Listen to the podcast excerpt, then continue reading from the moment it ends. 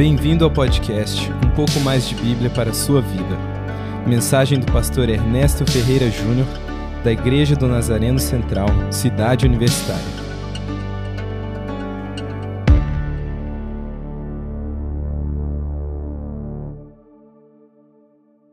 Abram suas Bíblias no primeiro livro de Samuel, capítulo 8.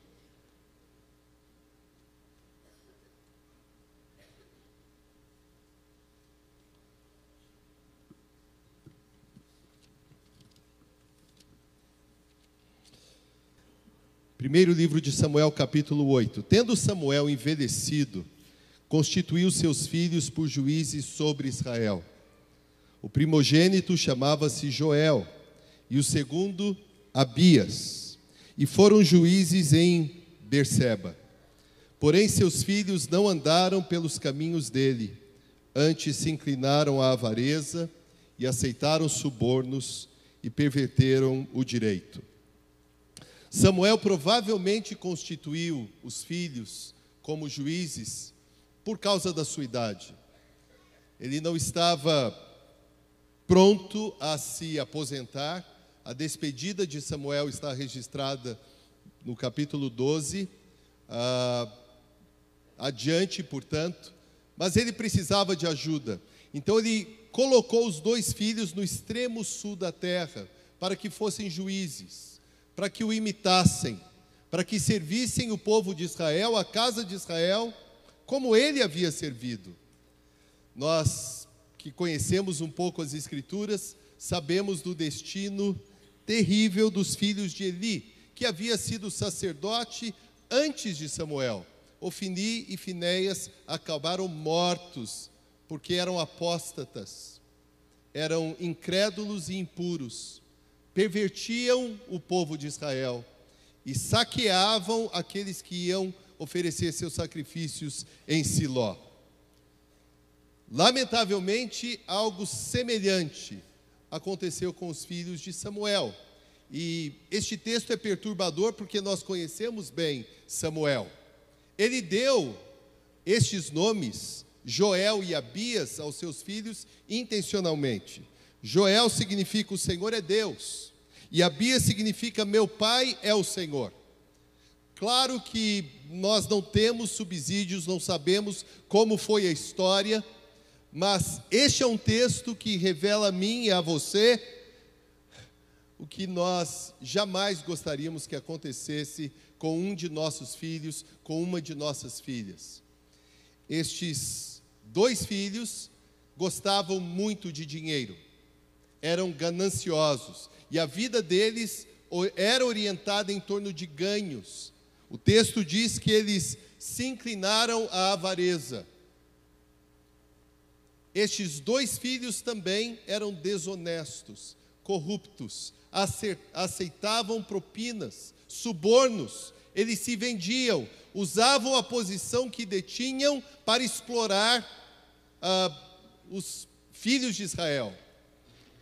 E finalmente, eles eram insensíveis. Aquele, aqueles homens eram como os que não ouviam a Deus, não respeitavam a Deus, não temiam a Deus e homem algum. Portanto, aqueles homens naquele período tinham estas características, características que jamais qualificariam servos do Senhor, tão comuns nos nossos dias. Parecem que essas características andam juntas e parece que elas compõem a personalidade de alguns, alguns que deveriam ser nossas referências, inclusive. Gostavam de dinheiro, eram desonestos e eram insensíveis. Eu creio que a palavra de Deus traz promessas muito claras para os pais que andam segundo as palavras do Senhor Jesus que de fato dão atenção ao que o Senhor fala e vivem nestas palavras, ou seja, conhecem as Escrituras, experimentam as Escrituras e permitem que as Escrituras norteiem as suas ações, especialmente que as Escrituras deem direção ao cumprimento deste ofício. O chamado de pai é um chamado seríssimo, vital Para mim, eu sou pai antes de ser pastor. A paternidade não é algo que eu posso descartar ou preferir não exercer. A paternidade não é apenas a condição daquele que tem filhos. A paternidade é desenvolvida em um processo que não se interrompe. Alguns, antigamente isso era mais comum, pensavam: quando meu filho tiver 18, então terei cumprido a minha missão. Ou quando meu filho tiver concluído as suas graduações, quando ele se tornar um advogado, um médico, ou, ou seja o que for, terei cumprido as minhas obrigações. Mas não há nenhum texto bíblico que nos indique que a paternidade termina, mesmo quando os nossos filhos se casam. As relações se reconfiguram, mas a paternidade segue assim como a maternidade. Como eu creio que, pelo poder de Deus, nossos filhos não precisarão seguir este modelo terrível, sombrio dos filhos de Samuel, eu quero propor nesta manhã algumas reflexões. Para mim, como pai, para vocês, como pais, e para todos os que estão aqui na casa do Senhor nesta manhã. Eu preparei uh, algumas telas, são muito simples, para que nós uh, discutamos alguns pontos. O primeiro ponto é que o pai é insubstituível. Se alguém disser a você no trabalho, Ei, você trabalha tão bem, você tem um desempenho tão extraordinário que ninguém poderia substituir você. Se alguém disser isto para mim ou para qualquer um de nós, pastores ou mesmo profissionais, a despeito da área de atuação, se você é um químico, se você é um médico, se você é um enfermeiro, não importa a sua área de atuação, se alguém disser você é insubstituível, não acredite, porque você não é. Eu não sou nenhum de nós. No que eu faço, da porta para fora da minha casa, eu posso fazer bem e devo fazer bem, com boa administração, com excelência, para a glória do Senhor. Mas não há postos para alguns homens apenas. Os postos com suas funções mudam, as atividades se alternam e pessoas podem chegar para nos substituir. Porém, se você tem filhos, você, como pai, é insubstituível. Não há ninguém que possa seguir as tuas pegadas, alguém que possa assumir as responsabilidades que são inerentes à sua paternidade. Esta frasezinha de George Herbert nos ajuda a entender o que eu estou dizendo. Um pai é muito mais importante ou muito mais que 100 mestres. Alguns pais tentam empurrar um pouquinho e alguns tentam empurrar para a igreja responsabilidades que pertencem a eles. E você que talvez não seja pai, esteja aqui, talvez esteja pensando, mas meu pai não foi isto comigo. Ok? Meu pai não foi presente. Irmãos e irmãs, eu creio nisto, mesmo que o meu pai não tenha sido presente. Nós, como discípulos de Jesus, nós pensamos em gerações, na nossa e nas gerações por vir. Eu me lembro que eu queria tirar uma cédula de identidade e eu pedi ajuda ao meu pai. Pai, você pode me ajudar a fazer isto? E ele, um pouquinho indisposto, disse: Tá bem, eu vou, vou te ajudar. Nós saímos a pé de casa, meu pai nunca teve um carro. Descemos pelo campo da Mugiana, chegamos aqui, Barão de Itapura, Andrade Neves, perto da delegacia. Ele me apontou assim e disse: ah, O local é aquele. E para minha frustração, ele virou as costas e foi embora. E me deixou só. Ele apenas apontou o local: Vá Ainda assim, graças à bondade do Senhor, eu não deixei de respeitar o meu pai. E aquelas experiências, algumas duras que eu tive com ele, permitiram que eu reavaliasse a minha própria paternidade. Você, como pai, não pode ser substituído. Não transfira ou não tente transferir o que Deus deu a você, a quem quer que seja, em qualquer momento da história, a despeito da idade dos seus filhos. O pai é mais que um provedor. Nos nossos dias, parece, hoje mesmo com as disputas pelo mercado de trabalho, as ações das mulheres, parece que ainda prevalece, pelo menos em algumas casas, em algumas regiões do nosso país, em outras regiões do mundo, esta ideia que o pai é aquele que sai, consegue dinheiro e volta. A função dele é prover. Mas eu quero lembrá-los que o pai é muito mais do que um contra-cheque. O pai deve dar muito mais do que o seu olerite. O pai não é chamado para pagar contas apenas ainda que ele possa e deva fazê-lo. O pai não é aquele que comparece em casa para trazer as provisões apenas.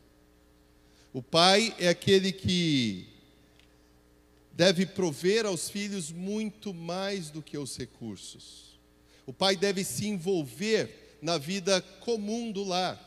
O pai precisa estar presente, não apenas como aquele que financia os empreendimentos, ou os planos, ou as viagens, ou a formação acadêmica dos filhos.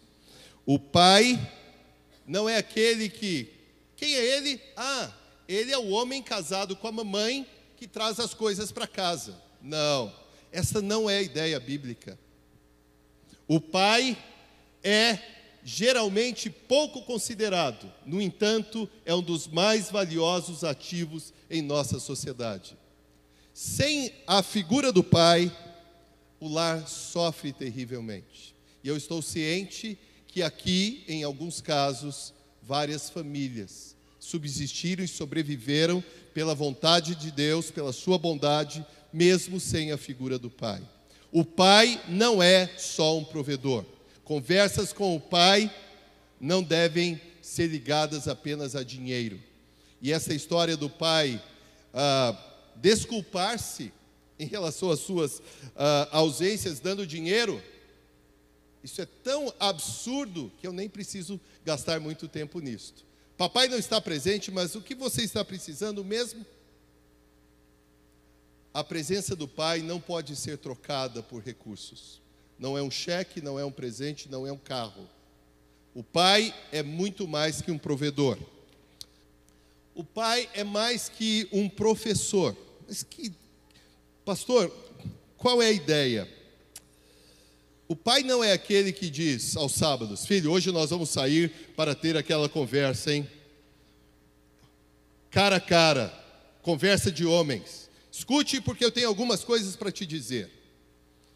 O pai que reserva alguns momentos para lecionar ao seu filho. Escute, porque agora eu vou repartir com você a minha vasta experiência. E reserva aquele momentinho, uma vez por mês, uma vez por ano, ou quando o filho faz 18 anos, para dar uma palestra. Não é assim. O pai é aquele que se envolve no dia a dia da casa.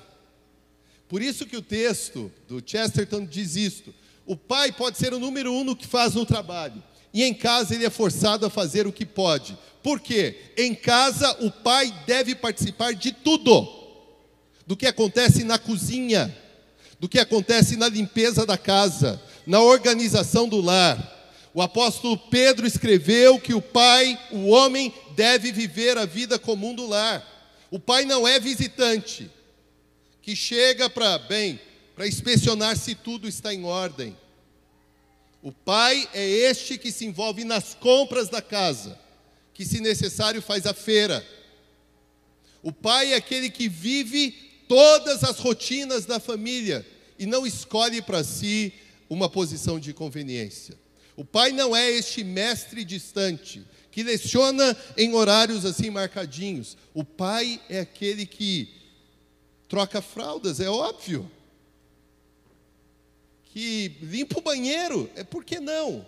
O pai é aquele que precisa se ver ativo em todos os momentos da história da casa. Isso é um desafio para mim.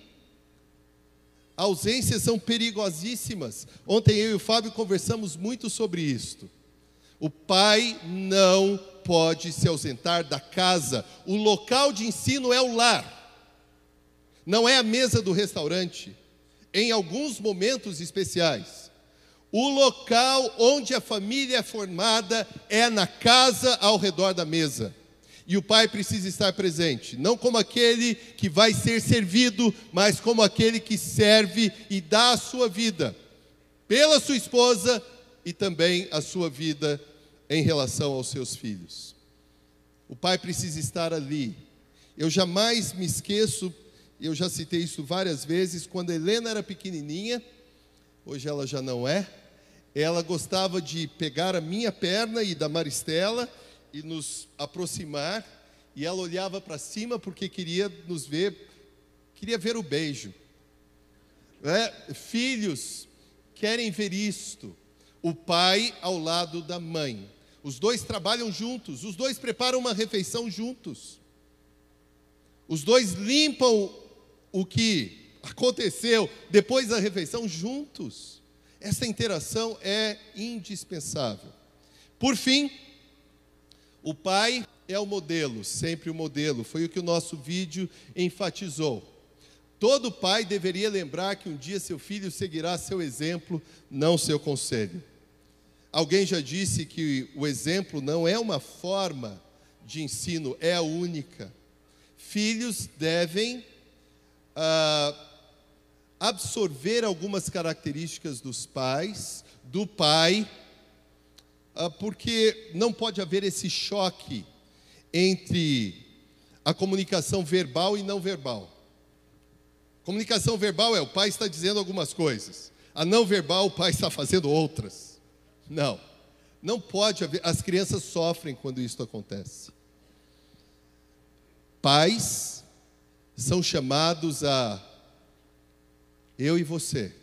Quem é o meu modelo como pai? não é o seu Ernesto. Não é nenhum pastor. O meu modelo, o modelo sobre o qual eu desenvolvo a minha paternidade é o Senhor Jesus Cristo. Na docilidade, na amabilidade, na autoridade, na confiabilidade, no poder, na graça, no amor, sempre o Senhor Jesus Cristo. Como que eu vou lidar como pai? eu vou andar como o Senhor Jesus andou.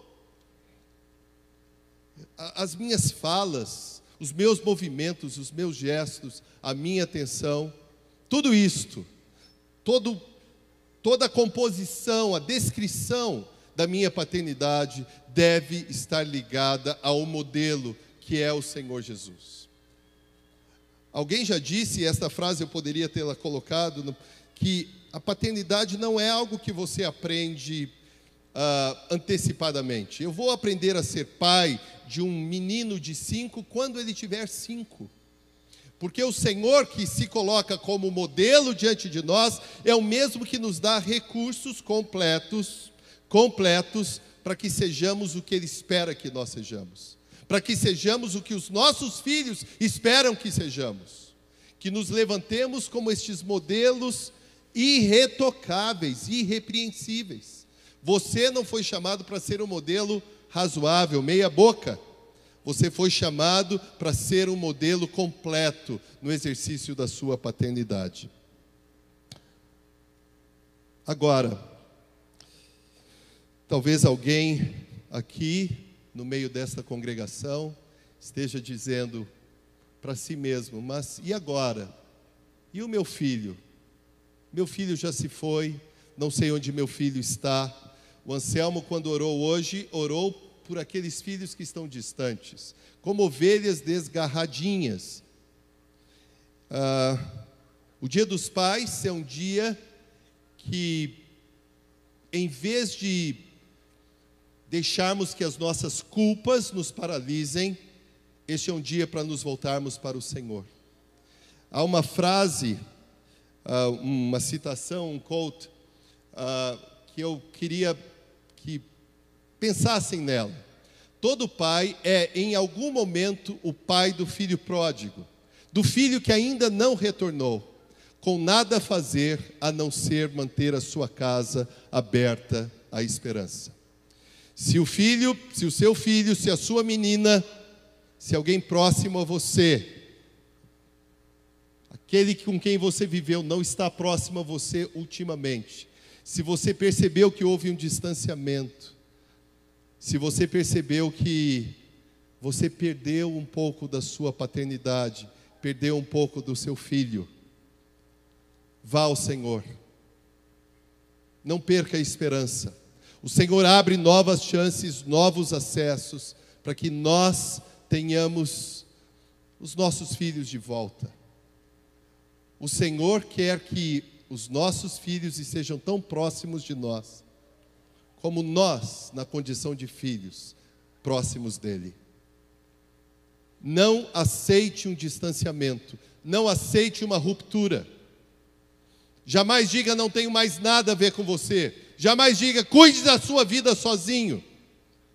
Permita que o Senhor reaproxime você daqueles de quem você jamais poderia ter se distanciado. Esperança. Esperança. Se hoje esse dia dos pais não tem um sabor tão agradável, espere no Senhor até que ele reconstitua todas as coisas. Faça o que você deve fazer se você precisar ligar, é hoje mesmo, é agora mesmo. Se você precisar pedir perdão, é hoje mesmo. Se você precisar ser este elemento que vai iniciar a restauração, não hesite em fazê-lo. Faça. Vá à frente, peça que o Senhor o guie, porque nós cremos que o Senhor concentra suas maiores bênçãos no espaço do lar. O local de formação espiritual é a família, a minha e a sua. O pai é insubstituível. O pai não é um mero provedor. O pai não é só um mestre para algumas horas. O pai foi chamado para ser um modelo completo. E o modelo para nós pais é e sempre será o Senhor Jesus Cristo. Pais, vocês estão aí, levantem-se. Um pai solitário não é um pai forte. A paternidade é uma longa e difícil jornada e é empreendida com a ajuda de outros. Eu sozinho não consigo.